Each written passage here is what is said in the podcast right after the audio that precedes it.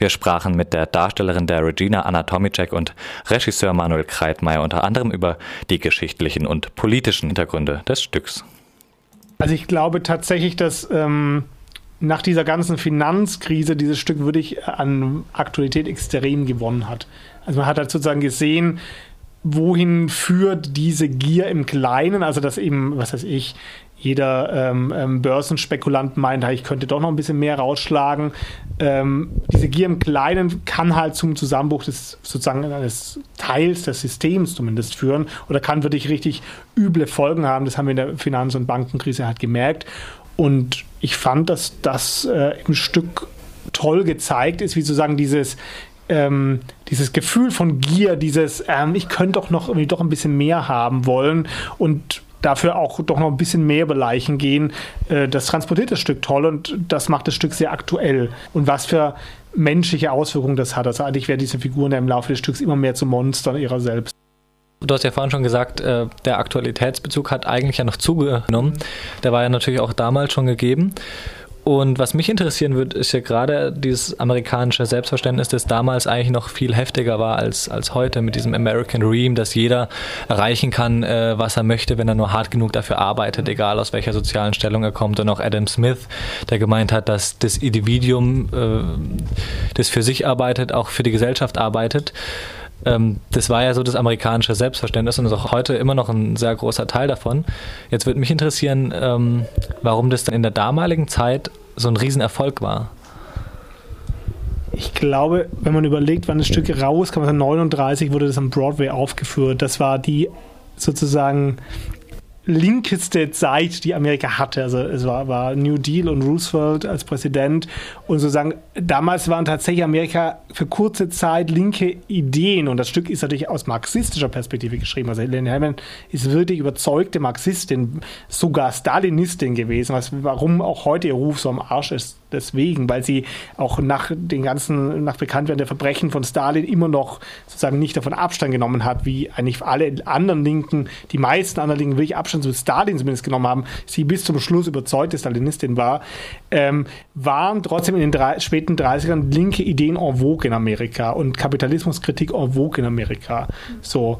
Und ähm, ich glaube, deswegen war das da auch ein großer Erfolg weil man schon bereit war, in der Zeit von Roosevelt schon äh, sozusagen diesen, diese, diesen krassen äh, Liberalismus zu überdenken und zu sagen, äh, weil man eben die, die Erfahrung der Wirtschaftskrise gemacht hat, irgendwie, ja, der Riesenarbeitslosigkeit gesehen hat, okay, so ganz so kann es halt auch nicht gehen. Und Roosevelt ja wirklich also quasi sozialistische Ideen ja auch äh, verwirklicht hat, wie, wie der New Deal ist ja eigentlich eine sozialistische Idee. Also Leuten einfach mal, dass der Staat Beschäftigung schafft und einfach mal, all, dass alle Leute Arbeit haben, dass es Vollbeschäftigung gibt und sowas.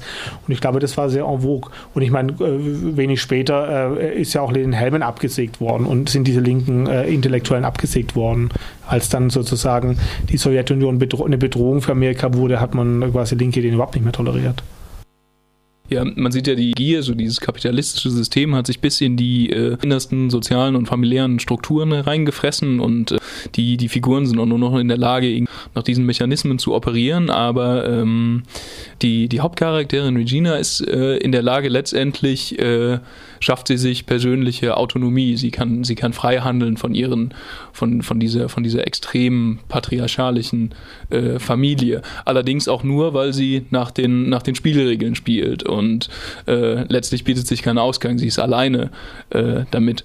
Wie, äh, also wie bereitet man sich auf, auf so eine so eine komplexe und irgendwie auch vielleicht ein bisschen deprimierende Rolle vor? Ähm, also man schaut den Betty Davis Film an. also man beobachtet Betty Davis und man, nein, natürlich nicht. Also man, ähm, ich denke, das Erste, was ich immer mache, wenn ich äh, mit einer Rolle, ähm, wenn ich mich vorbereite, ist, ich versuche sie zu verstehen. Also egal wie böse die Frau ist, egal wie, wie negativ vielleicht, vielleicht sie zu, äh, erscheinen mag, ich versuche sie zu verstehen und äh, am Ende weiß ich ihre Beweggründe. Ich schaue im Text nach natürlich, äh, was sie sagt. Zum Beispiel, dass sie einsam war und äh, dass, sie, dass die, die Brüder immer... Ähm, zuvorgekommen sind, auch in finanziellen Sachen und auch äh, und dann versuche ich zu verstehen, wieso sie jetzt diesen Schritt geht, dass sie auch, wie du gesagt hast, Autonomie haben möchte und Geld macht nun mal frei. Klar ist es nicht alles, natürlich. Also es zeigt ja auch so schön, was Geld aus Menschen macht und das ist natürlich traurig. Aber wiederum hat sie es aus dem Gefühl gemacht, hey, ich schaffe das für meine Tochter, ich schnapp mir mein Kind und äh, gebe ihr all das, was ich nie hatte. Wie ist denn das Verhältnis zu den Brüdern von der Regina? Also ähm, zu Ben ist das Verhältnis ganz besonders, weil sie, ähm, weil der Ben ihr natürlich Möglichkeiten gibt und wahrscheinlich auch gegeben hat in, in der Vergangenheit, dass er ihr auf Augenhöhe begegnet. Er sagt ja auch, er bewundert sie und äh, es ist ja auch wahrscheinlich bei denen, äh, es ist, ich würde es nicht Inzest nennen, aber es ist auch etwas, ähm, wenn man den Bruder oder die Schwester auch attraktiv findet. Dieses schon eine tolle Frau und ich fasse gerne an. Also ich fasse sie an oder ich gebe ihr einen Kuss und ich finde sie wahnsinnig sexy, weil sie so, äh, so schlau ist. Und deswegen begegnen sie sich auf Augenhöhe. Aber wiederum wissen beide, dass immer einer gewinnen muss. Und das ist das Wichtigste bei dem Verhältnis. Bei Oscar, den Oscar ähm, nehmen sie auch, also Sie, sie, nehmen Oscar als Spielkameraden mit in ihrem Team, aber eher so, um zu zeigen, dass sie da besser sind. Also das, ich glaube, auch das Verhältnis ist halt von reinem äh, Machtdenken, Machtdenken, geprägt. Also tatsächlich, Machtdenken. ich glaube, sie respektiert Ben und Ben respektiert sie, weil sie beide sozusagen fiese Machtschweine sind. Mhm, so, sie spiegeln mhm. sich im anderen und deswegen mhm. funktioniert es. Und Oscar, Oscar äh, verachten sie beide, weil Oscar schwach für sie ist. Aber sie brauchen ihn, um sich stark zu fühlen, um, um sich äh, äh zu, im Spiegelbild zu sehen und sagen, wir sind ja nicht wie Oscar. Du hast gerade schon angesprochen, was die Motive von äh, Regina waren. Und ich würde jetzt nochmal fragen, was jetzt deiner Meinung nach im Mittelpunkt steht. Ist es jetzt eher so der Wunsch nach äh, finanzieller Unabhängigkeit und Wohlstand? Oder ist es eher diese Sehnsucht, auf einem Level äh, wie die Brüder zu agieren? Also ob das eher der Wunsch nach Wohlstand oder äh, Macht ist?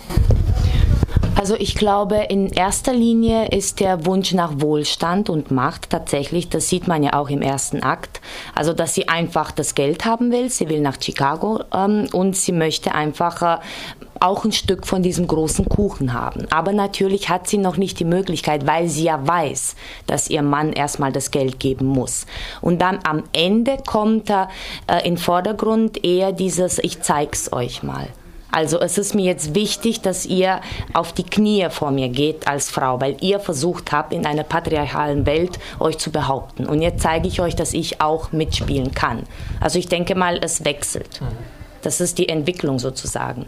Ich also, glaube auch, dass das ist wirklich auch Lynn Hellmans durchaus Lila Hammond sich identifiziert mit Regina mhm. auf eine Art. Sie verachtet sie, glaube ich, als Autorin für die Beweggründe, also dass sie es aus mhm. Geldgier mhm. macht. Mhm. Aber ich glaube, sie bewundert sie für diese mhm. Fähigkeit, in dieser Männerwelt zu bestehen. Ja, weil weil ja, Lila Hammond ja, hatte dieses definitiv. Problem eben selber tatsächlich auch, dass sie, weil sie war in den, in den, in den späten 30ern, Anfang 40ern, würde ich sagen, als einzige Frau auf weiter Flur in Hollywood eine Drehbuchautorin der ersten Riege. Das hat keine Frau sonst geschafft.